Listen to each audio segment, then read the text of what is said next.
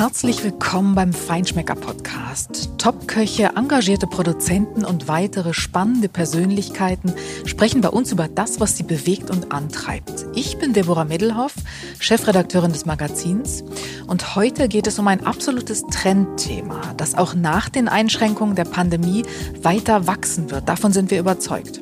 Es geht um Online-Kochkurse und zwar genau um Livestream-Kochkurse, also sozusagen in Echtzeit. Warum das so beliebt ist und was die großen Vorteile sind, darüber spreche ich jetzt mit Moritz Krone-Rave oder auch kurz Mo genannt. Der hat im ersten Lockdown mit einem Partner in Hamburg das Startup OneChef gegründet. Und mittlerweile führen sie international erfolgreiche Livestream-Kochkurse für Privatpersonen und große Unternehmen durch. Bevor es losgeht, aber noch einmal ein Tipp in eigener Sache. Rezepte gibt es von uns nämlich jetzt auch als Videotutorials auf feinschmecker.de. Und zwar mit Marco de Andrea. Das ist einer der besten deutschen Patissiers und ein ebenso ambitionierter Koch. Er zeigt beliebte Klassiker auf seine Art, ganz einfach, aber perfekt zubereitet. Und jetzt viel Spaß mit Mo. Hallo Mo.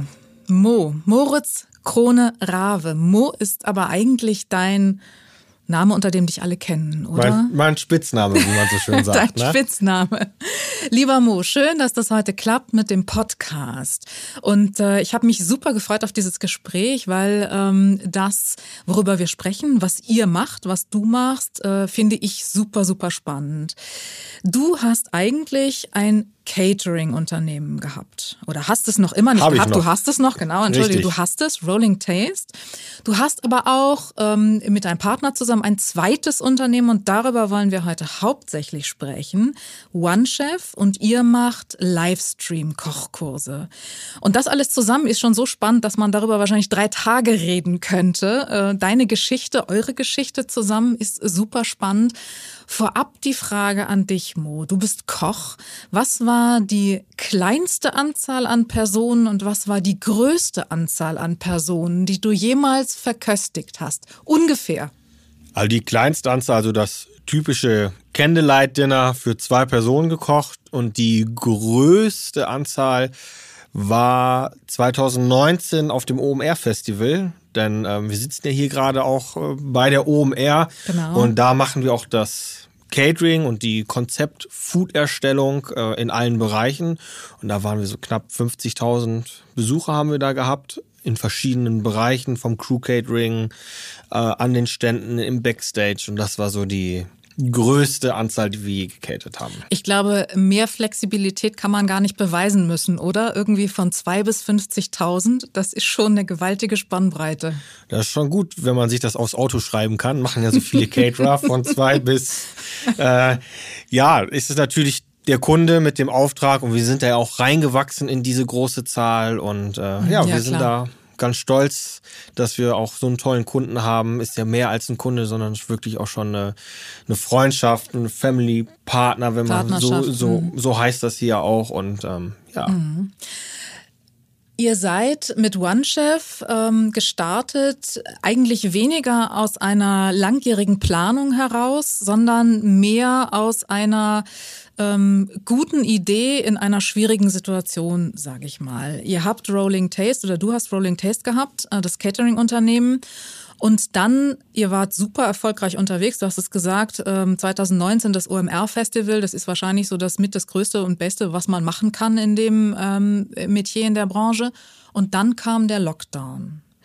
Und dann habt ihr, wie viele andere auch, aber Veranstaltungsbranche lag von heute auf morgen brach und euch ist im Grunde alles weggebrochen. Ähm, kannst du vielleicht noch mal sagen, damit man auch so ein bisschen besser versteht, was eigentlich der Hintergrund von OneChef ist, von eurem neuen oder deinem neuen Startup, das du mit dem Partner, mit dem Markus zusammen machst Und mit Timon. und mit Timon zu Und dritt? mit Timon. Zu dritt sind Ihr seid wir. zu dritt, genau. Damit man noch so ein bisschen besser versteht, auf welcher Grundlage ihr das eigentlich gegründet habt und wie unglaublich agil und dynamisch ihr eigentlich damals auf diese Situation reagiert habt. Also Catering-Unternehmen, Lockdown. Ich habe mal irgendwas gehört von Umsatz 2,5 Millionen. Ist euch da weggebrochen von heute auf morgen im Prinzip? Genau, also man muss ja auch sagen, dass die Catering-Branche immer noch betroffen ist. Also viele Restaurants haben schon lange wieder geöffnet. Viele Restaurants haben auch ihren goldenen Sommer äh, letztes Jahr hingelegt und die Catering-Branche ist die erste Branche oder auch die Veranstaltungsbranche, die reingerutscht ist in die Krise, weil bei uns schon die Veranstaltung abgesagt haben, bevor überhaupt die Restaurants an Zumachen gedacht haben, haben wir schon die äh, Krise zu spüren gekriegt und wir sind immer noch drinne und wir sind auch die Letzten, die aus der Krise wieder rausgehen. Weil bis der ganze große Apparat wieder läuft, wissen wir alle, das wird wahrscheinlich auch noch ein bisschen dauern. Und vom äh, Candlelight Dinner für zwei Personen kann man halt als Caterer nicht, nicht leben. leben. Natürlich hat man immer noch mal kleine Events, kleine Hochzeiten, kleine Firmenfeiern dazwischen gehabt, aber das große Geschäft ist ausgeblieben.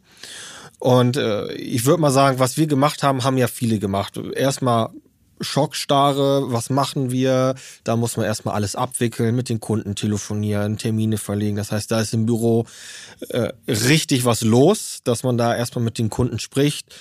Und dann geht, kommt ja sofort auf, was machen wir jetzt? Und dann Lieferservice, Boxen, äh, Menüs angeboten.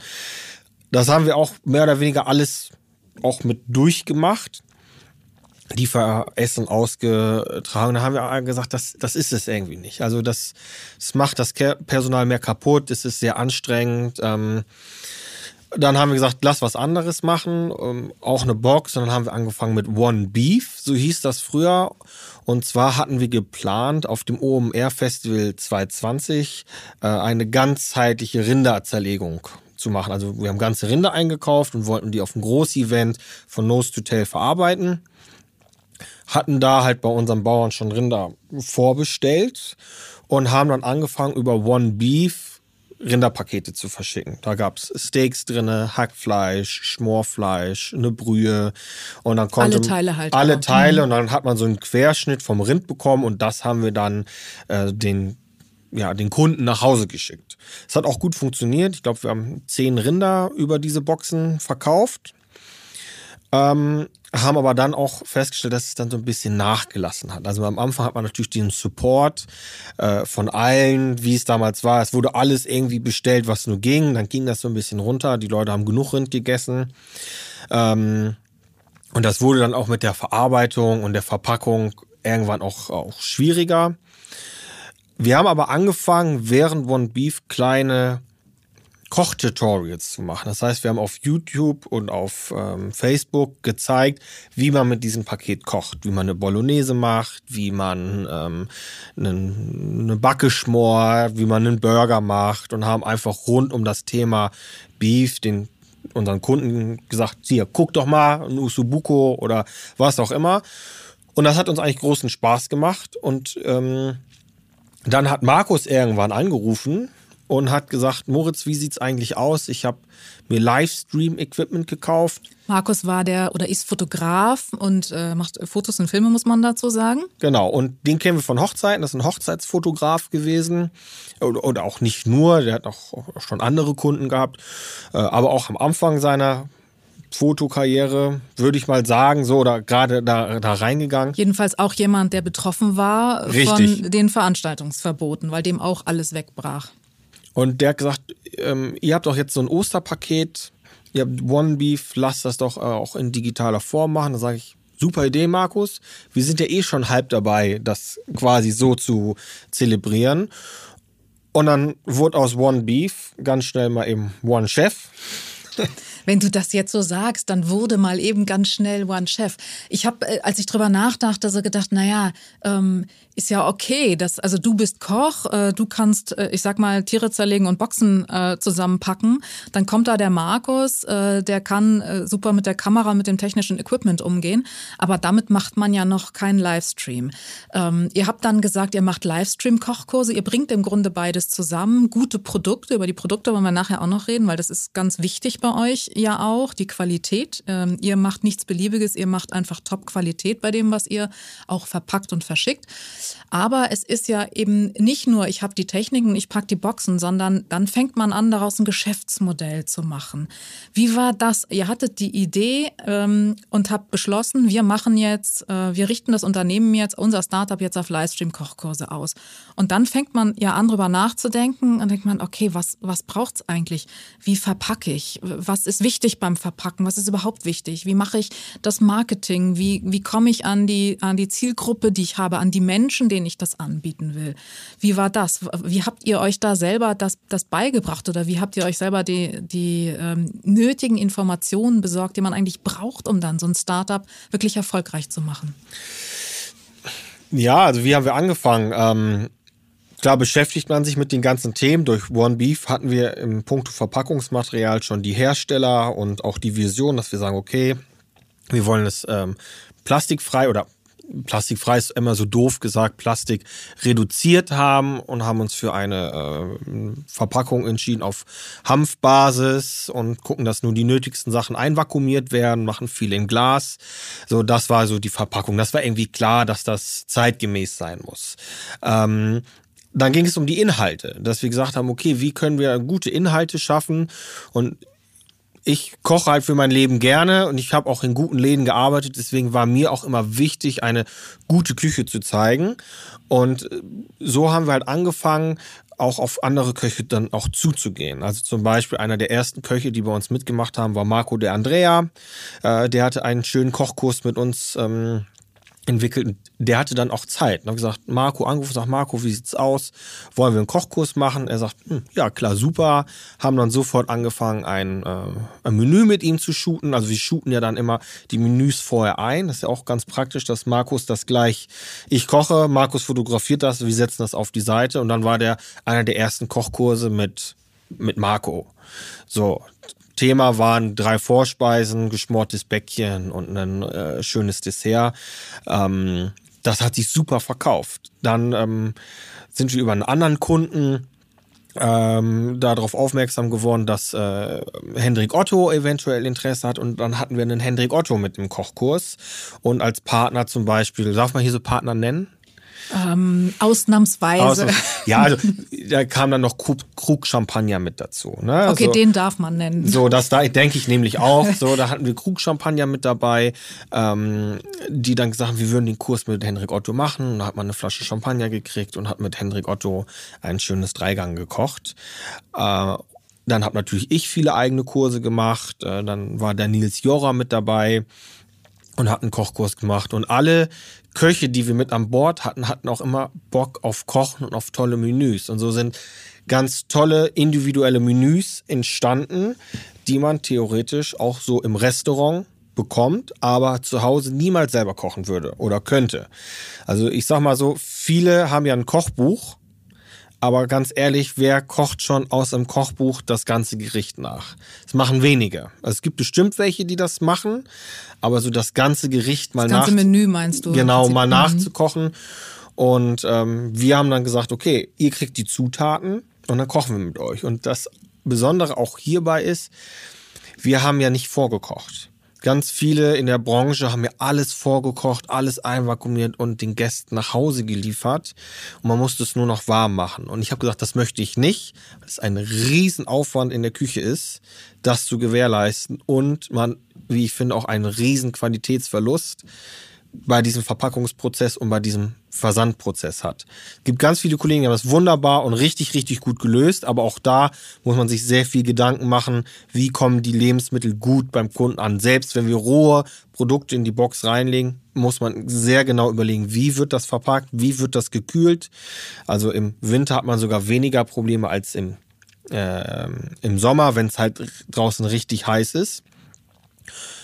Ähm, ich glaube, du hast gerade einen ganz wichtigen Punkt gesagt. Ähm, es ist irgendwie so ein bisschen so, als würde man bei dem Koch dann auch im Restaurant sein. Also man hat ein Menü von dem Koch Und man hat aber eben das ganze Menü. Und trotzdem ist es ja ein Unterschied, ob ich ein, zu einem Koch hinfahre und dort mit 20 anderen einen Kochkurs mache, wo ich entweder die ganze Zeit daneben stehe und zugucke, wie dir irgendwas macht und ich mache nix oder darf mal irgendwie ähm, eine Zwiebel reichen. Oder ich koche halt wirklich selber mit, aber ich bin eben mit, mit 20 anderen oder wie viele auch immer Menschen zusammen, die ich nicht kenne, die lerne ich kennen. Das ist auch ganz amüsant. Äh, aber ich bin halt bei dem Koch. Wenn ich zu Hause bin, ist es ja vielleicht tatsächlich ein Stück weit mehr wie ein Restauranterlebnis, weil ich habe äh, Privacy im Sinne von, ich habe die Menschen um mich rum oder den, den Menschen ähm, mit mir, die mein privates Umfeld sind. Das heißt, ich habe äh, meinen Partner oder ich habe Familie oder Freunde, mit denen ich eben gemeinsam kochen kann und auch gemeinsam essen kann. Und trotzdem dem habe ich den Koch, mit dem ich koche, den ich toll finde und dessen Gerichte und dessen Kochstil oder Kochstilistik ich vielleicht auch gut finde. Das ist im Grunde, und ich glaube, da wart ihr wirklich äh, clever und deswegen glaube ich, ich persönlich auch, dass dieses Format äh, auf jeden Fall bleiben wird, äh, auch nach Corona, weil es eben weder ein klassischer Kochkurs ist, noch ein, ein klassischer Restaurantbesuch, sondern es ist etwas dazwischen, was im Grunde beide Welten vereint, aber in meinem privaten Umfeld, wo ich mich wohlfühle. Absolut richtig. Ähm, als wir angefangen haben, haben wir gemerkt, das funktioniert wirklich gut. Auch was du gerade sagst, ähm, man muss nicht irgendwo mit dem Auto hinfahren. Das heißt, mhm. alle Beteiligten können auch einen Wein trinken, ohne ein schlechtes Gewissen zu haben. Ähm, man muss sehr nicht wichtig im Übrigen. Ja, man muss nicht ja, in klar, eine sonst andere ist immer die Frage, wer fährt von beiden. Richtig, wer fährt. Man muss nicht in eine andere Stadt fahren. Man muss sich keine Hotelübernachtung holen. Ähm, also es hat halt sehr, sehr viele Vorteile, das zu machen und man lernt halt auch wirklich was dabei.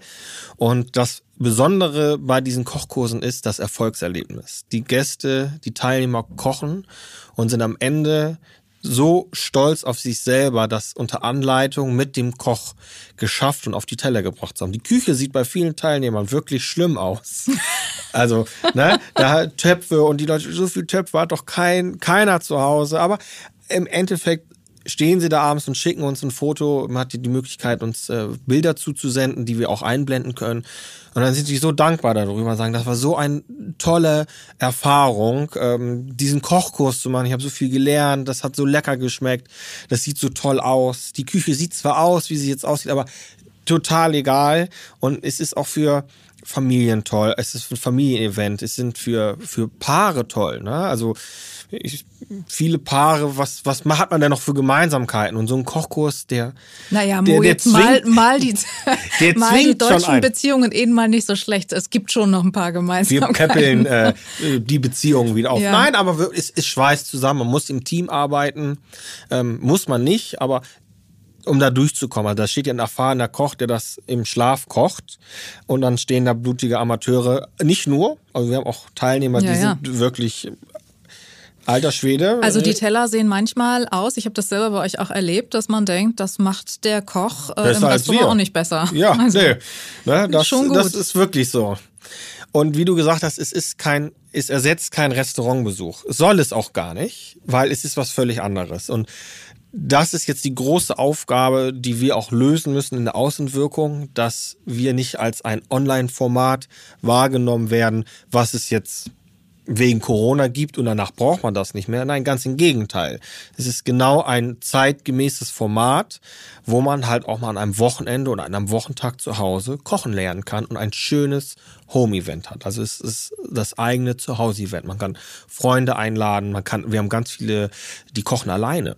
Ne, die machen das für sich. Die bestellen sich eine Box und kochen das alleine zu Hause durch, weil die da einfach Spaß dran haben, mit uns zu kochen, um was zu lernen.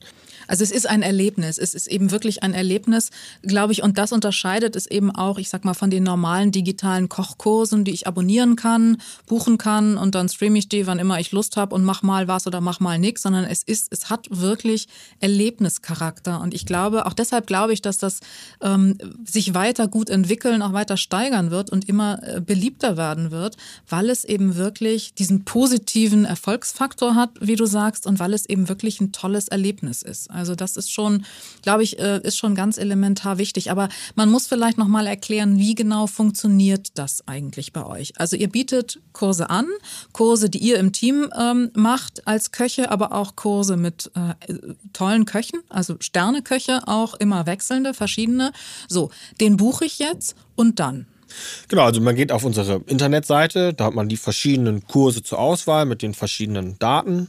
Da sucht man sich ein Thema, ein Datum aus, auf das man Lust hat.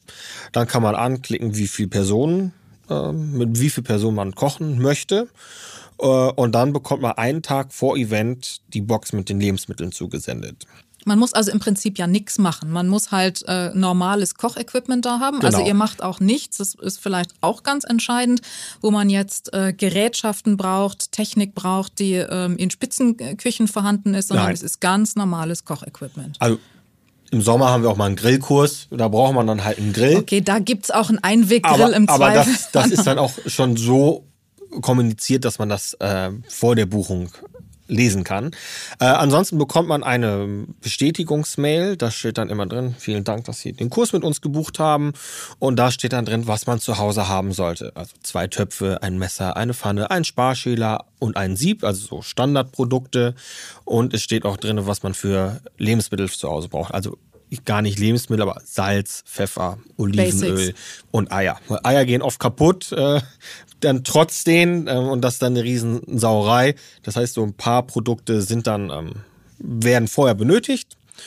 Ja, und dann macht man nur noch den Laptop auf, den Fernseher an, das Tablet an, linkt sich, klickt sich in den Link ein ähm, und dann geht's auch schon los. Ne? Da gibt's eine kleine Begrüßung, dann checken wir den Warenkorb gemeinsam und dann fangen wir an zu kochen. Und dann kochen wir uns von Step zu Step zu Step, machen das mise en place im, im Vorhinein und dann wird gegessen. Und entweder bei einem Dreigang machen wir hm, die ganzen Vorbereitungen als erstes und essen dann in einem Rutsch weg. Wir haben aber auch Formate, wo wir kochen, essen, kochen, essen ähm, haben auch ab und zu mal einen Kochkurs mit einer Weinbegleitung oder mit einem Weintasting dabei. Ist auch immer ganz spannend. Da gibt es einen schönen Wein dazu, ein schönes Gericht, was wir dann zum Beispiel mit einem Winzer machen. Das haben wir auch in den letzten Jahren auch schon zwei, dreimal gemacht. Tolle oder Koch mit dem Feinschmecker zusammen. Ja, Stichwort Olivenöl zum Beispiel. Genau. Und deswegen sitze ich ja auch hier, weil wir ja auch mit, äh, genau. mit dir, Deborah, und dem Feinschmecker auch schon mittlerweile viele Kochkurse zusammen gemacht haben.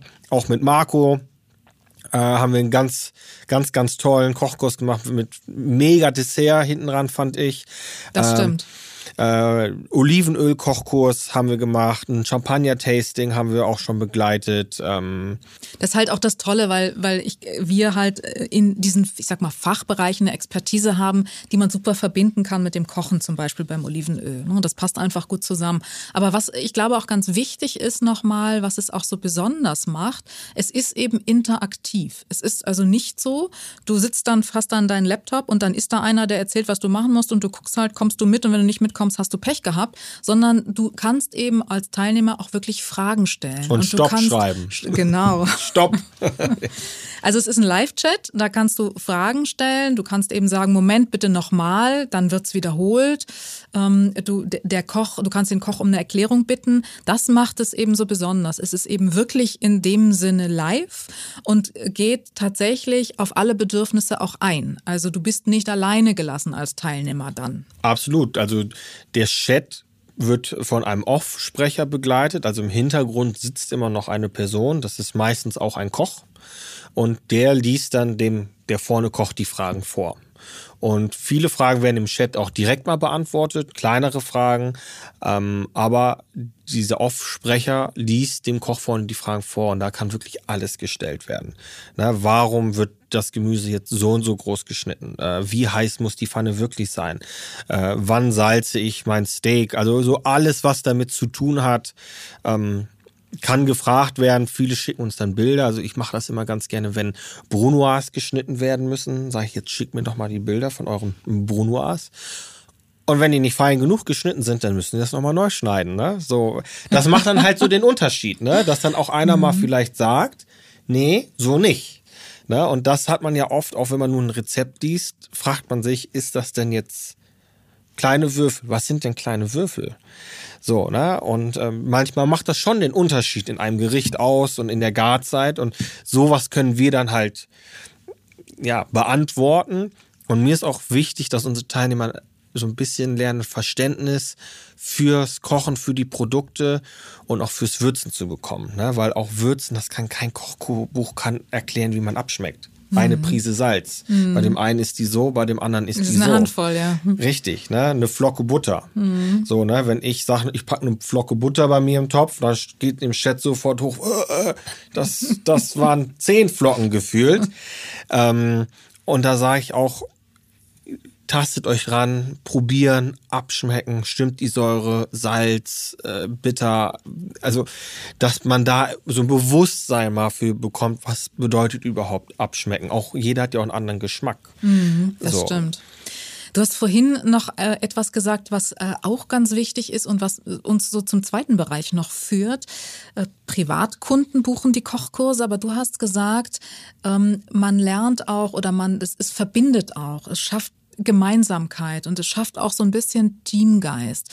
Und ähm, ihr macht das auch ganz äh, oft und immer mehr für Firmen, weil das äh, gerade natürlich auch in einer Zeit, in der Firmen äh, mit Mitarbeiter im Homeoffice haben, sowieso auch in Hybridmodellen arbeiten, das immer mehr Remote-Elemente beinhaltet. Ähm, Firmen haben das Problem, dass sie natürlich in dieser Situation versuchen müssen, Teams zusammenzuhalten, Gemeinsamkeit zu schaffen und auch gemeinsame Erlebnisse zu schaffen, weil das formt ja auch einen Teamgeist. Und äh, ihr macht das auch für Firmen und es kommt irrsinnig gut an. Da äh, habt ihr immer mehr Anfragen auch, weil das halt unheimlich gut funktioniert, wenn eine Firma mit den Mitarbeitern zusammen einen solchen Livestream-Kochkurs macht.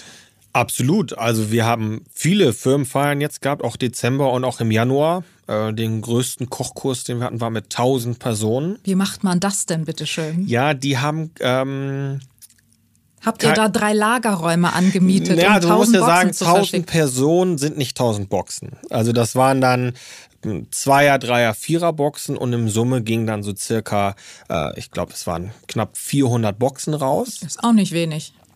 Aber mit einem einfacheren Gericht. Also Mhm. da kochen wir dann mit den Teilnehmern ein Risotto.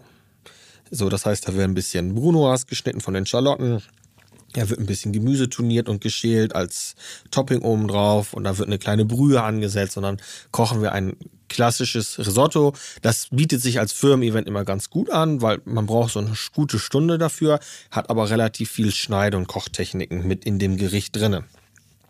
Wir machen aber auch Kochkurse tatsächlich ohne Boxen äh, wo es eine Einkaufsliste gibt. Das haben wir auch schon gemacht. Und zwar hatten wir letztens einen Kochkurs mit Teilnehmern aus Indien, London, Italien und Hamburg. So, das heißt, wir haben dann quasi also einmal um den Globus mit den Teilnehmern live gekocht. Was habt ihr denn da gekocht? Auch ein Risotto, tatsächlich, weil Okay. diesen Reis gibt's überall. Und Parmesan auch. also die italienische Küche hat es dann schon geschafft, dass man die Produkte weltweit bekommt. So, das heißt, so Pasta und Risotto-Gerichte eignen sich. Wir hatten auch schon einen Kochkurs mit Teilnehmern aus Singapur und New York. So, das war, das waren keine Riesenfirmen, das waren so Teams einer Firma, so 50 Personen. Und dann haben wir mit denen gekocht. So, und das war in dem Fall sogar ähm, über Zoom. Das heißt, wir konnten uns sehen. Wenn die Gruppe sehr klein ist, kann man das auch mal über Zoom machen. Wenn die Gruppe zu groß ist, wechseln wir auf Vimeo. Ähm, aber da sehen wir auch, das Thema hat so viel Potenzial, auch für die Firmen, dass man sogar weltweit Teams-Event Team-Events stattfinden lassen kann. Letztens hatten wir eine Firma aus Holland. Das war so witzig, mit den Holländern äh, zu kochen. Die haben so einen Spaß in dem Stream gemacht. War wirklich, wirklich. Äh, Was habt ihr gemacht? ähm, was haben wir äh, gemacht? Auch ein Risotto. Also ja, es hört sich jetzt. Allzweckwaffe Risotto. Wir haben auch nicht nur War da wir mehr haben, Käse drin, oder wie? Nee, das nun auch nicht.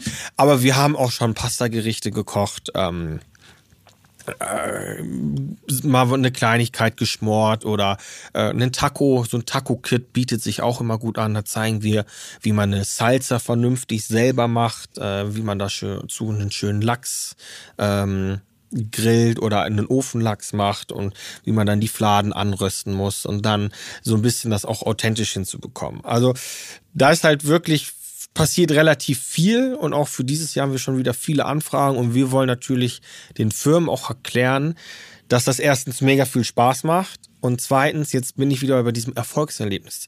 Auch der, der Teilnehmer hat dieses Erfolgserlebnis, was ja auch ihn mit der Firma und dem Event so ein bisschen verbindet. Und das darf man nicht unterschätzen, weil die gehen auch am nächsten Tag in die Firma und sagen, oh, wir haben gestern einen Kochkurs gemacht, da habe ich das und das gelernt und guck doch mal, was ich hier angerichtet habe. So und das ist natürlich ein echter Motivationsfaktor. Ja, ne, das ist nicht natürlich kann ich auch zeigen, guck mal, was ich gestern mit dem Italiener gegessen habe, dann sagt er, ja, toll, Pasta. Aber wenn der sagt, guck mal, was ich gestern selber gemacht, habe, das hast du selber gemacht. Ja, habe ich gemacht. Das hat schon wieder eine ganz andere eine ganz andere Wertigkeit ähm, dahinter und natürlich auch bei den Firmen-Events, die Familie kann mit teilhaben. Das heißt, die Familie, die sitzt dann so links und rechts neben der Kamera, die Kinder an der Ecke, die schneiden dann was mit. Und das ist natürlich auch toll, wenn man äh, da mit der Firma und mit der Familie dieses Event einfach teilen kann. Die Familie hat dann auch gleich mit ein Commitment zur Firma, Richtig. weil sie eben auch ein positives Erlebnis hat oder das positive Erlebnis teilt. Das ist schon wirklich sehr, sehr gut. Was man vielleicht auch noch sagen muss, ähm, man ist deshalb auch so nah dran an dem Geschehen, weil ihr natürlich nicht nur mit einer Kamera arbeitet, sondern mit drei, vier, fünf, fünf Kameraperspektiven. Fünf, teilweise sechs. Teilweise sechs sogar. Das heißt, ich kann sogar in dem Livestream, bin ich noch näher dran am Topf, sage ich mal, als wenn ich tatsächlich das äh, äh real machen würde, weil ihr wirklich überall reinguckt äh, mit den Kameras. Absolut. Also wie läuft ein Kochkurs normalerweise ab? Man kommt in eine Kochschule, 20, 25 Teilnehmer und jeder kriegt eine Aufgabe, die er dann zu dem Endmenü beitragen muss und am Ende alle Rezepte. Im Endeffekt habe ich dann nur ein oder zwei Sachen wirklich selber gekocht und die anderen hat jemand anders gemacht. Ähm, bei uns machst du alles. So, ne? Und wie du sagst, wenn da fünf Leute um den Koch rumstehen, kannst du nicht mehr unbedingt direkt da reingucken. Und bei uns kann man direkt in den Topf reingucken und ähm, der Link ist danach noch ein Jahr verfügbar. Das heißt, man kann sich diesen Kochkurs immer und immer und immer wieder angucken. Die Rezepte äh, wurden mitgeschickt, das heißt, man kann das Menü nochmal einkaufen und mit Freunden den Abend nochmal mal Revue passieren lassen, nochmal kochen, ohne, natürlich dann ist die Live-Funktion nicht mehr gegeben, aber man kann es theoretisch nochmal machen. Mhm. Man hat also noch eine ganze Weile was davon. Und Richtig. dann kann man es irgendwann auswendig, dann braucht man auch den Livestream, das, das Video nicht mehr. Ja, so sieht's aus. Wir haben einen Teilnehmer gehabt, der hat mit Marco zusammen äh, einen Kochkurs gemacht und hat er das direkt für seine Firma gebucht. So, ne, also, und äh, der hat dann, Marco hat, der hat den Kochkurs mit Marco dreimal gemacht. Das, Wahnsinn, oder? Also der war so davon überzeugt. Ja, nicht, dass der noch euer Wettbewerber wird, weil, weil der das Format so gut findet, dass er das jetzt selber macht. Nee, aber wir haben ganz viele Stammkunden auch, die, die haben jetzt schon über zehn Kurse bei uns mitgemacht. Also mhm. die ja, die kochen wirklich jedes Thema mit. Mhm. Wenn du jetzt, ähm, um den Bogen nochmal kurz so zurückzuschlagen, ähm, wir haben am Anfang, hast du erzählt, wie ihr gestartet seid. Äh, OneChef ist aus dieser Situation des Lockdowns heraus entstanden, weil euer Stammgeschäft äh, weggebrochen ist. Das hat das alles, ähm, das erfolgreich zu machen, das neue Startup OneChef, hat euch sehr gefordert. Aber ihr habt auch bewiesen dabei, dass ihr nicht reagieren könnt, sondern agieren könnt. Ihr habt äh, ungeheure Energie und Dynamik bewiesen. Wenn du jetzt so für dich persönlich zurückschaust auf das, was ihr jetzt auf die Beine gestellt habt im, in den vergangenen anderthalb Jahren ja ungefähr äh, oder über anderthalb Jahren, was war so für dich persönlich dein wichtigstes Learning aus dem? Oh. Nicht den Kopf in den Sand stecken, sondern also, machen.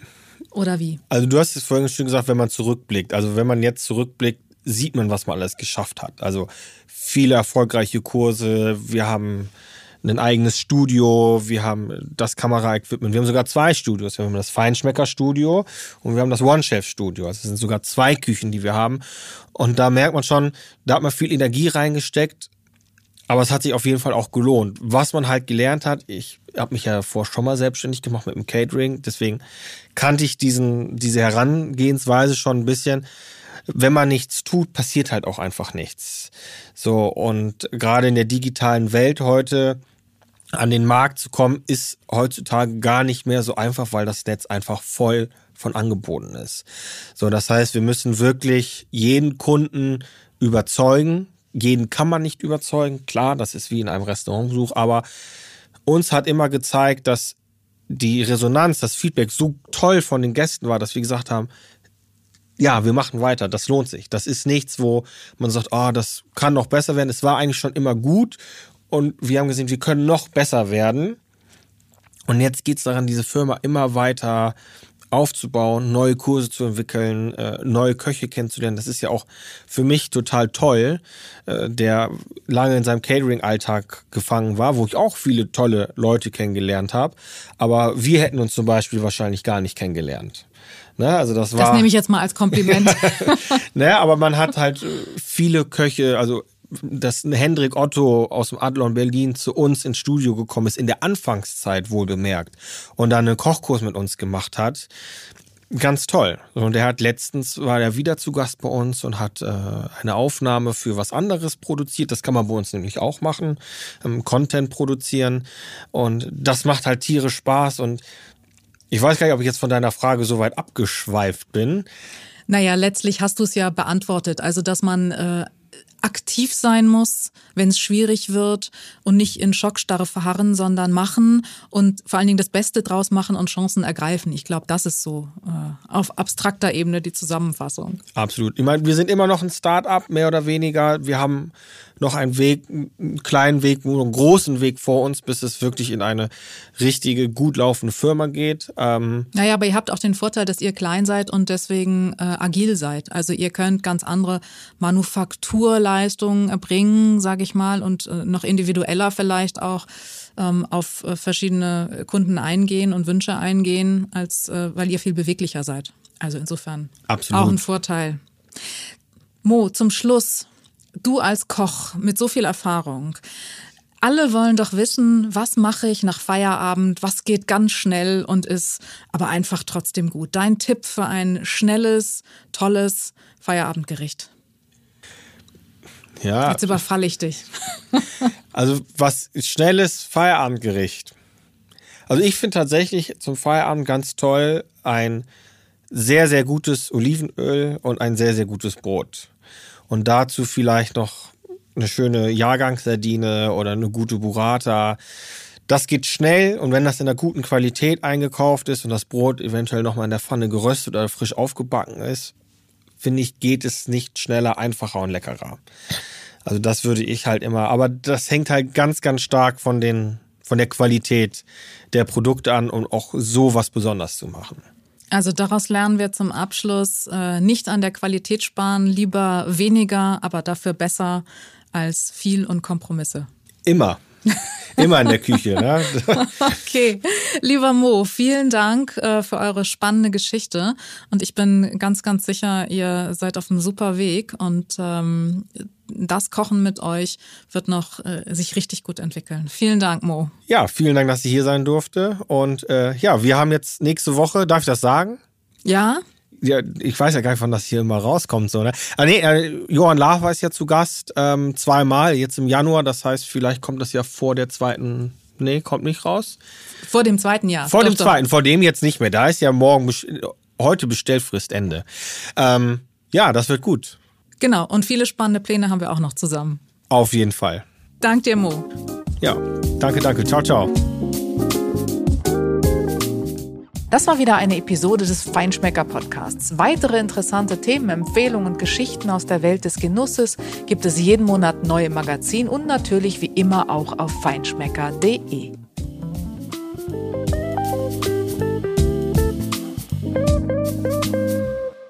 Dieser Podcast wird produziert von Podstars bei OMR.